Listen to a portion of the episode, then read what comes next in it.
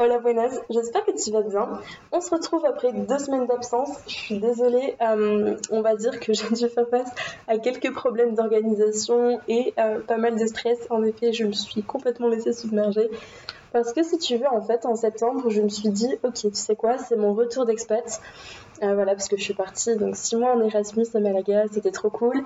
Et euh, je m'étais dit, ok, quand je reviens, je vais faire plein de trucs, etc. C'est le moment de lancer mes projets, etc.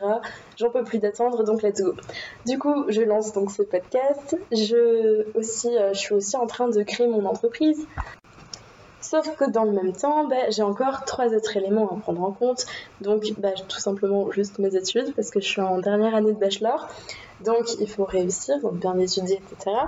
Il faut aussi que je trouve du coup mon stage de fin d'année et aussi que je, bah, que j'étudie en fait pour, euh, pour passer les concours euh, du master.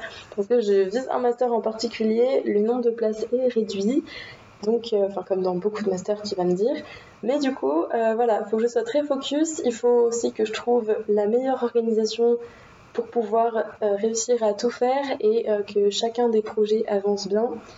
Donc voilà, c'est tout un, truc et du coup j'ai mis un petit peu de temps à trouver une organisation. Là c'est pas encore figé parce que j'ai un petit peu de mal, je suis un petit peu... Euh, tu vois, genre juste le concept de faire des to-do list et de me dire de telle heure à telle heure que je vais faire ça, ça marche mais qu'à moitié, ça dépend. Donc euh, ouais, je suis un petit peu en train de me chercher. Enfin bref, du coup voilà, c'était un petit peu pour euh, t'expliquer un petit peu le, contexte.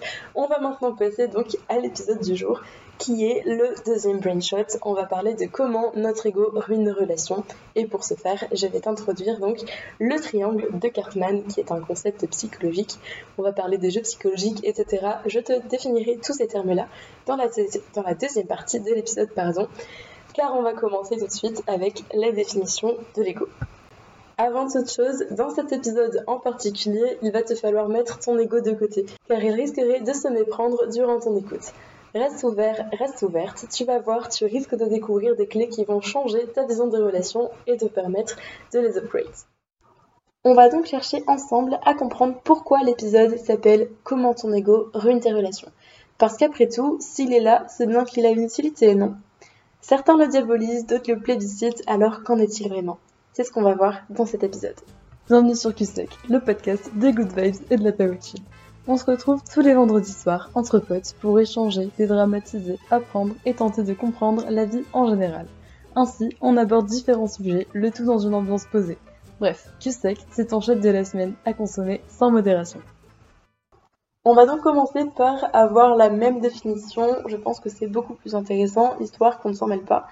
Donc, l'ego, qu'est-ce que c'est? Je suis allée demander au Larousse, et en fait, il m'a pas tellement aidé, parce qu'il m'a simplement dit, l'ego se définit par le moi. Bon, peut-être que ça vous dit quelque chose si vous avez suivi vos cours de philo au lycée, mais bon, concrètement, qu'est-ce que l'ego? Au-delà d'être le moi, est-ce qu'il n'y a pas une définition un petit peu plus euh, concrète, quelque chose d'un petit peu plus explicite? Et donc, je suis allée chercher les travaux d'Eric Berne, un spécialiste en analyse transactionnelle, qui nous dit que l'ego est le résultat de plusieurs états d'humain. Le parent, qui conserve l'ensemble des pensées, des sentiments, des comportements de modèles parentaux et intégrés tels quels, en gros, il se calque sur qu'est-ce qu'un parent avec des normes, etc. Comment doit se conduire un parent. Euh, ensuite, sur l'enfant, on va voir l'enfant, partie très intéressante, qui conserve donc l'ensemble des pensées, sentiments et comportements tels que la personne les a vécus durant son enfance. Et enfin, l'adulte qui conserve, pareil, l'ensemble des pensées, sentiments et comportements liés à la réalité, à l'ici et au maintenant. Après, ces sous-parties-là se subdivisent encore, mais le but n'est pas de t'embrouiller, t'en as pas besoin réellement en fait pour comprendre. Mais si jamais tu veux quand même aller plus loin, sache que dans la description de l'épisode, tu pourras retrouver toutes les sources euh, bah, que j'ai utilisées tout simplement pour construire ce podcast. Bon, maintenant, on a une vision de l'ego un petit peu plus claire, mais ça reste quand même assez abstrait. Donc je me suis dit que j'allais me servir d'une jolie citation de Chloé Bloom, donc c'est une coach d'empouvoirment qui fait donc du développement personnel, pas mainstream, c'est assez authentique, c'est super sympa. Donc voilà, sur les réseaux sociaux, elle a un podcast, une chaîne YouTube, etc. Donc tu peux aller regarder et faire un petit tour, ça pourrait être euh, plutôt intéressant pour toi, si jamais ça t'intéresse. Et donc, dans son épisode de podcast dédié à l'ego, elle nous dit L'ego est un très mauvais maître, un enfant capricieux et un excellent serviteur. Et en fait, quand j'ai entendu cette phrase, instinctivement, j'ai pensé aux lois des polarités, tu sais, à la loi des polarités. Donc, euh, bah, typiquement, euh, en fait, je me matérialise ça comme une jauge, tu vois, genre un peu comme un thermomètre pour la température. Et bah du coup, tu as la partie euh, de température négative où il fait très très froid et au contraire où il fait extrêmement chaud. Et euh, bah, c'est la même chose, mais c'est deux extrêmes. Là, on a pareil pour euh, l'amour et la haine. Et donc, je trouve que c'est assez vrai avec donc ce que j'appelle la jauge des relations. Donc, on a d'un côté le moi, donc notre ego, donc nous, et de l'autre côté, justement, on a l'autre. Et donc, dans la première partie de la phrase, on parle donc de l'ego qui est un très mauvais maître. Et en fait, c'est totalement vrai. Je le vois justement avec cette image de la jauge, euh, quand notre ego est rempli à 100%. C'est-à-dire que bah, l'extrémité euh, où il y a l'autre est à 0%. Donc en fait, c'est-à-dire que euh, c'est à ce moment-là que nos comportements risquent d'être mauvais et d'être toxiques pour les autres parce que, comme son nom l'indique, l'ego c'est le moi. Et donc, si tu mets le moi à 100%, ça veut dire que tu ne laisses pas la possibilité à l'autre d'exister. Tu ne lui laisses pas d'espace pour s'exprimer, etc. Donc, tu l'opprimes. Dans ce cas-là, en fait, euh, c'est ton enfant intérieur qui a souffert à cause de certains événements marquants à l'échelle de son jeune âge, évidemment, qui sont des peurs, voire même des traumatismes, euh, comme la peur d'être rejeté, par exemple, de ne pas être aimé, de ne pas être pris au sérieux, ou justement tout l'inverse dans le cas des enfants ayant dû très et donc beaucoup trop tôt euh, prendre des responsabilités d'adultes. Dans le cas justement de parents absents, je sais que j'ai entendu des gens qui, parlaient justement des parents qui ont par exemple des maladies comme l'alcoolisme, etc. Et donc ils devaient s'occuper en fait très tôt de leur petit frère, de leur petite sœur, et donc limite prendre la place du père ou de la mère en fonction. voilà, donc je sais pas si jamais tu te reconnais là-dedans, mais voilà, ce sont des exemples parmi tant d'autres. Ainsi donc peuvent en résulter sentiments d'injustice, d'abandon ou de rejet, d'être détesté, euh, de ne pas avoir de valeur, etc. Ces sentiments font donc naître cet ego à 100% de sa jauge à l'âge adulte et provoquent des comportements inverses. C'est pour cela qu'un enfant n'ayant pas connu l'amour inconditionnel de ses parents durant l'enfance, donc pas de câlins, pas de mots d'amour, pas de moments de complicité, etc., euh, cet enfant a des chances de reproduire ce schéma-là avec ses propres enfants s'il n'est pas empathique avec les autres et n'a pas cherché à se connaître vraiment pour euh, solutionner le problème. Après, l'inverse est également possible, justement, bah, c'est toujours cette dualité qui est présente dans la vie. Euh, l'opposé est possible, c'est-à-dire que ce même enfant qui a vécu donc les mêmes choses peut justement euh, se dire ok bah je vais complètement switcher, j'ai pas envie de répéter ça avec mes propres enfants parce qu'en fait j'ai trop souffert et j'ai pas envie de leur faire vivre ça. Les deux sont possibles, mais là justement euh, bah, la différence c'est que l'un a introspecté et s'est posé des questions tandis que l'autre absolument pas. Ensuite on peut passer à la deuxième partie donc de la citation, un enfant capricieux je dirais donc que je définirais car incompris et souffrant. En fait, c'est donc l'enfant que tu étais qui se laissait marcher sur les pieds, difficile en étant enfant, euh, sauf si tu avais une très forte personnalité, de dire lorsque tu souffrais à cause des réflexions de tes parents et d'autres personnes de ton entourage, car elles leur semblaient totalement anodines. Sauf qu'à l'échelle d'un enfant, ce qu'il ne faut pas oublier, c'est que tout compte et rien n'est dedans. Parce que euh, un enfant, quand il se développe, et peut-être que ça fait sens et que euh, quand tu m'écoutes, que tu m'entends dire ça, peut-être que ça te fait tilt et que tu dis ah oui c'est vrai moi bah, quand j'étais petite, j'aimais pas qu'on me disait ça, et ah bah oui, effectivement, euh, ça a peut-être développé euh, ça chez moi. Parce que forcément, tout ce qui se passe quand t'es enfant, ça a des répercussions. Et donc, tu vas grandir avec forcément des comportements qui vont résulter de ces choses-là que tu n'as pas pu euh, exprimer, etc. Donc, des choses que je t'ai dont je t'ai parlé juste avant, pardon. À l'échelle d'un enfant, tout compte, rien n'est anodin parce que il n'a pas les mêmes codes, tu vois. Donc, admettons, si tu fais une blague à un enfant, bah, tu sais pas comment il va la comprendre. Est-ce qu'il va la comprendre? Est-ce qu'il va la prendre, le prendre mal, le prendre pour lui? Tu sais pas en fait, parce que euh, bah, l'interprétation, c'est propre à chacun en fonction de, bah, de, son filtre personnel, donc les expériences qu'il a vécues, son enfance, etc. Sauf que là, dans le cadre d'un enfant, et eh ben en fait, il est, il est en train de vivre son enfance et il est vraiment en plein processus de socialisation et de découverte de, bah, de la vie de lui en fait. C'est vraiment le, bah, cadre, euh, on va dire le moment le plus euh, primitif entre guillemets. Et donc on ne sait pas, on ne peut pas gérer, on ne peut pas contrôler l'interprétation qu'un enfant va avoir des événements. Et c'est pour ça que c'est bien plus complexe et que donc un événement minime euh, à, notre, à notre échelle peut avoir de grandes répercussions sur le développement d'un enfant et donc d'un futur adulte. Et c'est pour ça que de moindres, des moindres petites choses. Tu vois, par exemple, un, un, un, parent qui va partir, tu vois, admettons, s'il y a sa mère ou son père qui travaille beaucoup et qui fait des voyages d'affaires, etc., et qui peut partir plusieurs jours, même s'il reste en parent, mais il va se dire, ok, bah du coup, euh, maman ou papa, il est pas là, et ça fait plusieurs jours, et moi je veux le voir, et, et, je peux pas le voir, et, et bah donc il m'a abandonné, c'est ça?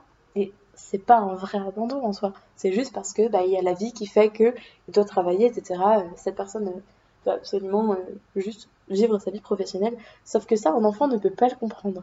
Et s'il n'y a pas la communication et le parent qui essaye de bien expliquer, au-delà de comme il le ferait auprès d'une autre personne adulte, et eh ben là ça complique tout de suite et l'enfant peut vraiment se sentir abandonné et plus tard développer tout simplement euh, des comportements, on va dire, euh, de dépendance affective justement auprès bah, de, la de personnes de ce sexe-là. c'est surtout vrai, on va dire, euh, je vais parler donc de personnes hétérosexuelles, mais admettons si c'est un petit garçon dont la mère n'est pas souvent là, ou que ce soit même d'un vrai abandon, hein, ça peut être le cas, mais du moment que l'enfant ressent un abandon, qu'il soit vrai ou pas en réalité, eh ben, il va avoir des comportements euh, différents en fonction de, du sexe opposé.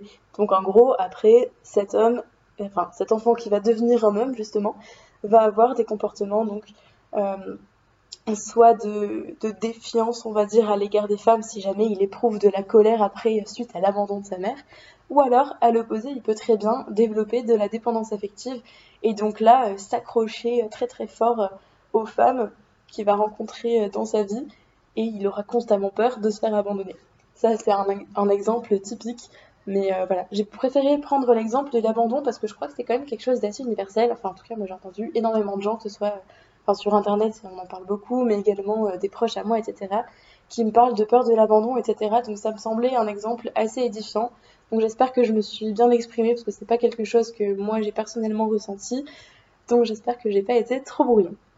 Et donc ensuite, pour la dernière partie de la phrase un excellent serviteur, je t'en parlerai un petit peu plus à la fin de l'épisode parce que là, on va passer à la partie psychologique. Justement, tant qu'on est dans l'ego, est-ce qu'il faut en avoir, est-ce qu'il vaut mieux ne pas en avoir? Et en fait, tu te rends compte que quand t'as pas d'ego, au bout d'un moment, tu vas avoir énormément d'ego à un moment. C'est assez, euh, assez obligatoire. Donc, comme on dit, trop d'ego tue l'ego. Et justement, on va voir comment en avoir, en avoir trop nuit à nos relations et nous fait adopter des comportements toxiques. Ça ne veut pas dire qu'on est foncièrement une personne toxique, mais en tout cas, nos comportements le sont dans le sens où bah, on ne pense pas à l'autre. Et donc, tu penses pas à l'autre, c'est quand même assez toxique parce que tu sais que chacun a besoin pour se sentir épanoui, heureux, etc. et se sentir bien en tant qu'être humain, c'est d'être euh, socialement accepté et puis tout simplement en réalité d'être euh, de se sentir utile, de se sentir aimé, etc. Parce que je le rappelle, l'être humain à la base c'est un animal à l'instinct grégaire. Donc autrement dit, il n'est pas fait pour vivre tout seul, il ne peut pas survivre s'il est seul. Donc c'est pour ça que c'est très important de le savoir. Et donc pour vivre, pour pouvoir vivre en société, si on laisse la, full place en fait à notre ego, eh ben on va très vite se rendre compte que on va finir tout seul et c'est pour ça que c'est pas une bonne solution parce que je le rappelle mais dans la partie euh, donc du cortex préfrontal donc qui est la partie euh, bah, en fait clairement primitive de ton cerveau donc c'est de là euh, de là dont part tous tes réflexes. Genre quand tu tombes bah, tu vas projeter ta main pour te rattraper. Tu as pas pensé. C'était inconscient c'était un réflexe bah, de survie en gros. Donc voilà ça part de là. Et donc c'est pour ça que c'est important de voir un petit peu comment évoluer correctement en société pour te sentir bien, pour ne pas te sentir à part. Un jeu psychologique est une séquence comportementale inconsciente se jouant à deux ou plusieurs. En gros, ce sont des comportements que tu adoptes inconsciemment lorsque tu es au moins avec une personne. Il en existe plus d'une vingtaine, mais aujourd'hui, on va se concentrer sur celui du triangle dramatique. Le jeu est simple. Il s'agit d'un triangle, donc chaque extrémité correspond à un rôle. On distingue donc le persécuteur, la victime et le sauveur. Chacun des rôles pouvant être interprétés par tous les joueurs, ceci se trouve donc dans l'état du moi négatif. Alors mon but aujourd'hui c'est de vous parler concrètement, donc je vous explique un petit peu de psycho, mais pour que ce soit plus simple, retenez juste que votre moi, donc votre écho, dispose d'un état négatif. Mais sinon, comme j'ai dit tout à l'heure, tu peux aller dans la description et tu retrouveras euh, bah, tous les détails tout simplement de la construction de l'épisode et tu pourras en apprendre davantage si tu en ressens besoin. On rentre donc dans ce jeu lorsque l'on formule un reproche ou une agression. on devient donc persécuteur. On formule des plaintes ou des attentes inadaptées, on devient donc dans ce cas-là victime. Et enfin, on se retrouve dans la position du sauveur lorsque l'on tente de résoudre un problème avec une, solution inadaptée. La position du sauveur peut paraître parfois plus confortable et pas si problématique que ça au premier abord. Cependant, nous verrons donc que le sauveur cherche probablement à nourrir son ego. En effet, même si tu as la profonde volonté d'aider quelqu'un alors que tu n'en as pas les capacités, le fait de ne pas l'accepter, c'est d'ores et déjà de l'ego, mais surtout une volonté de le nourrir. Car en sauvant cette personne, tu ressentirais de la satisfaction, car grâce à toi, elle irait mieux. Sauf que bah, dans la réalité, c'est très toxique, car si tu parviens à la sauver, elle va donc se mettre à dépendre de toi. Et lorsque tu décideras d'arrêter de la sauver, tout simplement, tu deviendras alors son persécuteur, car à ses yeux, elle te tiendra pour responsable de son mal-être. C'est-à-dire qu'avant, tu faisais euh, le beau temps chez elle et maintenant le mauvais temps. Et donc, elle sera bel et bien dans la dépendance affective, sauf que dans sa dépendance affective, elle pourra quand même, euh, même si dans la relation, elle restera victime, elle pourra quand même switcher à l'état de persécuteur, momentanément ou pas. En fait, ça dépend, c'est hyper complexe, c'est pour ça que j'essaie de t'expliquer de façon simple, mais dans tous les cas, comme tu peux le constater, ce n'est pas bon. Euh, donc j'ai commencé justement à t'expliquer un petit peu en développant cela que euh, les échanges de positions sont possibles. Alors on va poursuivre. A contrario, si le sauveur n'arrive pas à sauver la victime, alors son ego en prendra un coup. Il pourra se sentir impuissant ou nul et donc deviendra une victime. C'est au même moment que la victime lui en voudra de ne pas l'avoir sauvé puisque je vous le rappelle, elle a des attentes inadaptées et donc va devenir persécutrice de son sauveur qui est donc la nouvelle victime puisqu'il n'aura pas sauvé. C'est assez similaire avec le précédent, mais petite variante, là on passe directement, il n'y a pas de dépendance affective ni rien du tout. Let's go. Euh, ensuite, il y a le persécuteur qui lui peut devenir sauveur. Par exemple, lors d'un conflit conjugal, la personne ayant justement formulé des insultes s'est sentie offensée par la victime. Par la suite, elle devient sauveuse lorsqu'elle s'est calmée et va réconforter la victime c'est le moment où généralement on décide de mettre notre ego de côté pour aller comprendre ce qui s'est passé, comme je te disais du coup en, début d'épisode. Et enfin, le persécuteur peut devenir victime. Idem, lors d'un conflit conjugal par exemple, les rôles de la victime et du persécuteur s'inversent lorsque la victime commence donc à exprimer sa colère et que le persécuteur se plaint. Donc, pour résumer, comme vous l'aurez compris, dans l'équation du jeu psychologique, chacun de ces rôles peut s'inverser. Ainsi, une victime peut devenir persécutrice ou bien sauveuse, un persécuteur sauveur ou victime, et inversement, le sauveur peut devenir persécuteur Bon, je vais m'arrêter là pour les explications, parce que ça m'a l'air assez lourd quand même comme ça, mais si jamais tu n'as pas eu euh, assez d'exemples, ou que ça n'a pas été suffisamment édifiant pour toi, sache que tu peux tout retrouver, euh, donc en faisant plus de recherches sur internet euh, si jamais tu en ressens besoin, ou tout simplement tout retrouver dans la description de l'épisode. On va passer du coup tips maintenant, justement pour guérir son ego et surtout sortir du triangle dramatique. Alors, première étape, c'est la prise de conscience. Et là, coup de bol, t'es déjà dedans. En écoutant cet épisode, t'es peut-être tombé par hasard dessus, ou peut-être que justement tu as cliqué complètement sciemment dessus parce que tu sens que t'en as besoin. Et donc c'est super. Donc continue de faire des recherches. Ensuite, euh, mon deuxième tips, donc là c'est vraiment euh, personnel, c'est réajuster son curseur d'ego. Parce que, donc euh, là, ça renvoie à la première partie de l'épisode, ça me paraît juste évident en fait, parce que, bah, comme on l'a vu, si, si tu penses qu'à toi, si tu es égoïste, et que du coup, tu mets ton ego à 100% et que tu ne laisses pas la place aux autres d'être, bah tout simplement, euh, c'est hyper nocif et puis en plus l'autre n'apprécie pas. voilà, je pense que rien que tu vois l'exemple de quelqu'un que tu, tu rencontres comme ça que tu connais pas et qui commence à parler de lui, de lui, de lui, et quand tu dis un truc, il va dire ah oui et puis d'ailleurs moi, tu sais qui va toujours tout ramener à lui. C'est très énervant et donc euh, voilà, même ne serait-ce que pour le bien des autres, arrête de te mettre constamment en avant car tu n'es pas le centre du monde. Euh, mais ça ne veut pas dire donc euh, se, réduire totalement et s'annihiler pour laisser la place à l'autre. Le tout, c'est de trouver un juste milieu. Je pense que tu auras déjà pu arriver à ce genre de conclusion dans ta vie. Les extrêmes ne sont pas bons. Et le juste milieu, tu vois, 50%, c'est parfait. Et justement, en plus, dans les relations, je trouve que c'est encore mieux parce que là, du coup, c'est 50-50. Chacun à sa place, à la place d'être qui il est, etc. pour créer cet équilibre et cette harmonie dans la relation, que ce soit une relation euh, familiale, amicale, amoureuse, etc. Je trouve que c'est très important. Et donc, pour reprendre la dernière partie de la citation euh, dont je t'ai parlé tout à l'heure, et donc c'est à ce moment-là que l'ego devient un excellent serviteur. C'est lui qui te pose dans tes retranchements euh, lorsque tu dois affronter quelque chose qui te paraît euh, mentalement très compliqué, car il te rappelle que quand tu étais petit, eh ben, on te disait tout le temps que tu étais incapable. Et donc à ce moment-là, avoir de l'ego, c'est hyper important parce qu'il te donne cette force mentale euh, nécessaire pour te surpasser.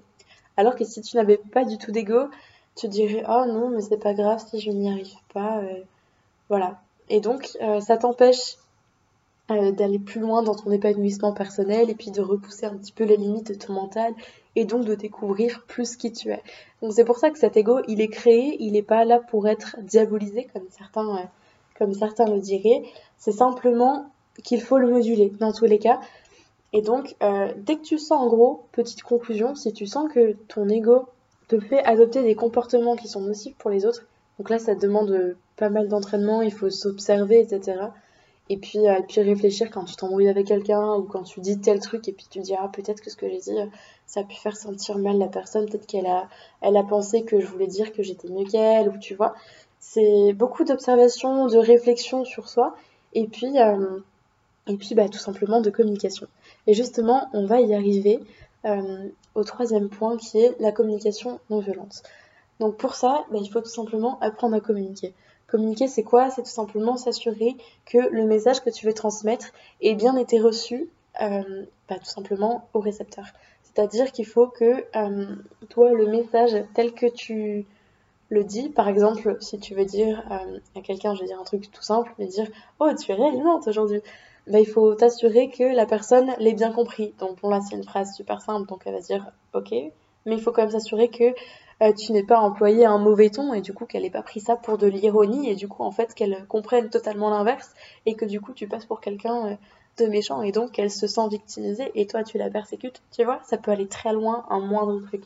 Le tout c'est de jouer dans les détails. Donc, euh, donc ouais, beaucoup, beaucoup analyser ta façon de communiquer et voir un petit peu déjà bah, comment toi tu communiques et justement comment tu vas pouvoir améliorer ça pour que tes messages se soit, euh, soit simplement diffusé au mieux aux autres. Ensuite, d'identifier les moments où euh, tu te retrouves dans le triangle de Cartman. Quel moment tu te retrouves persécuteur? Quel moment tu te retrouves victime en étant évidemment extrêmement honnête avec toi-même? Et à quel moment tu te retrouves sauveur ou sauveuse? Dans tous les cas, euh, il faut absolument être très très honnête et même si ça te plaît pas, même si ça plaît pas à ton ego, quand tu fais cet exercice, il faut vraiment que tu t'assures qu'il soit loin.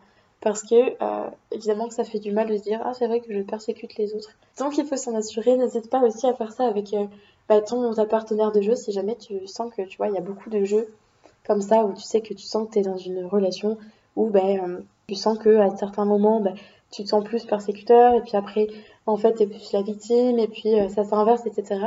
N'hésite pas à en parler à ton ou ta partenaire et à lui faire part de, ça. Ta volonté en fait de juste améliorer votre relation, de dire écoute, moi j'en ai marre qu'on joue euh, à ce jeu parce qu'au final ça fait juste que détériorer euh, notre amour ou voilà que ce soit de l'amitié ou j'en sais rien, tu vois, admettons. Et euh, ça peut être bien, donc faites-en part à vos partenaires, ça peut être, ça peut être que bien. Bon, plus concrètement, justement, pour parler un petit peu euh, de comment mieux communiquer, surtout euh, quand on est quelqu'un d'impulsif et qu'on démarre au quart de tour comme moi, je vais te donner un petit peu euh, mes petits tips. bon, là, je vais te parler déjà d'un truc auquel j'aspire pouvoir réussir à faire à l'avenir.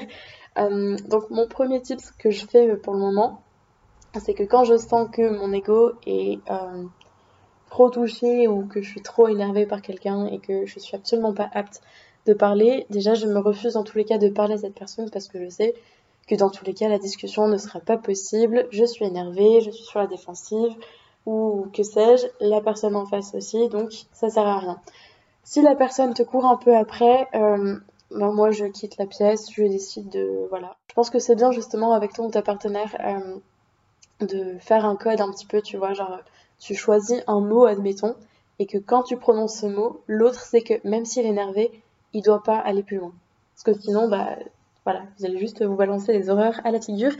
et c'est tout ce qui arrivera et à part détruire la relation ça ne servira à rien parce que l'autre après va se mettre à penser que les horreurs que tu lui as balancées euh, tu les pensais vraiment et qu'en fait dans le fond enfin bref tu vois ça peut aller très très loin donc euh, donc ouais mettre un nom de code etc bon moi j'ai pas ce système là enfin je l'ai j'ai pas de je m'énerve rarement en fait donc je l'ai pas mis en place mais je pense que ça peut être une bonne solution et après une fois que chacun est bien apaisé hop Ok, ça y est, on commence à parler. Donc ça, c'est un truc assez universel. Euh, voilà, c'est un tips, mais sans en être vraiment. Je pense que c'est assez connu, mais je trouvais que c'était quand même euh, cool de, le rappeler. Et puis sinon, euh, justement, après, du coup, pour bien communiquer, donc ça, c'est le stade, on va dire, un petit peu...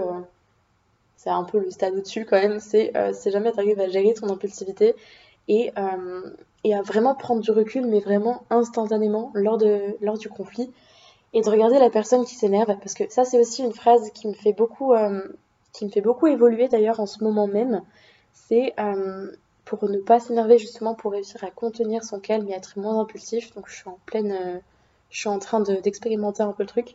Bon comme je m'énerve pas souvent c'est un peu long mais t'as compris ce que je voulais dire en gros cette phrase c'est le premier qui s'énerve a perdu donc en fait c'est vraiment genre si tu commences à t'énerver justement bon déjà tu montres que ton ego est piqué et, euh, et là, comme je t'ai dit tout, à l'heure, c'est l'ascension euh, à n'importe quoi.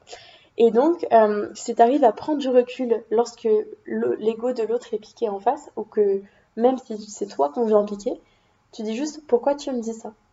Tu cherches à comprendre vraiment le truc. Et donc, euh, si la personne ne veut pas expliquer qu'elle veut juste euh, se fight, bon, bah là tu coupes court. Mais si tu vois que la personne est ouverte à ce que tu dis parce qu'elle voit que tu as une réaction euh, complètement opposée à celle qu'elle s'attendait, tu vois, elle est un peu surprise de dire oh tiens c'est marrant, elle veut comprendre, elle cherche à, m'écouter, à savoir ce que je ressens et pourquoi je j'agis comme ça, etc. Et là tu vas voir qu'il y a tout de suite euh, quelque chose de beaucoup plus intéressant qui va, euh, qui va s'ouvrir, un dialogue vraiment euh, intérieur et profond et ça peut être vraiment très intéressant donc, donc ouais, vraiment questionner pourquoi, pourquoi tu ressens ça quand moi je fais ça, admettons, tu vois, c'est très intéressant. Donc voilà, euh, je vais m'arrêter là parce que ça fait un petit moment que je parle. J'espère que l'épisode t'a plu et puis moi je te dis à la semaine prochaine pour un nouvel épisode. On sera pas sur un brain shot. Je vais lâcher un petit peu l'est sur la psychologie, je pense, parce que ça fait quelques semaines que je suis dessus quand même. et puis les épisodes sont super longs à monter. J'espère en tout cas que l'épisode t'a plu, qu'il a été très clair encore une fois. N'hésite pas à m'envoyer un DM sur Instagram si jamais tu voudrais que j'éclaircisse un point, etc. J'y répondrai avec plaisir. En attendant, il ne me reste plus qu'à te souhaiter une belle fin de week-end et je te dis à la semaine prochaine pour un nouvel épisode de Kisek. Merci à toi de m'avoir écouté, j'espère que l'épisode du jour t'aura plu. Si tel est le cas, on se retrouve sur Instagram at Podcast. Tu vas voir, c'est une vraie safe place et puis comme ça tu pourras participer aux prochains épisodes et tu seras au courant des nouvelles sorties. Si le cœur t'en dit, tu peux également mettre 5 étoiles sur Apple Podcast et pourquoi pas laisser un avis pour m'aider à savoir un petit peu qu'est-ce qui te ferait plaisir de voir sur le podcast qu'est-ce que tu en penses en général. Et voilà, ça me ferait très plaisir, donc je te remercie si jamais tu le fais. Il ne me reste plus qu'à te souhaiter une belle semaine et on se retrouve la semaine prochaine pour un nouvel épisode de QTech.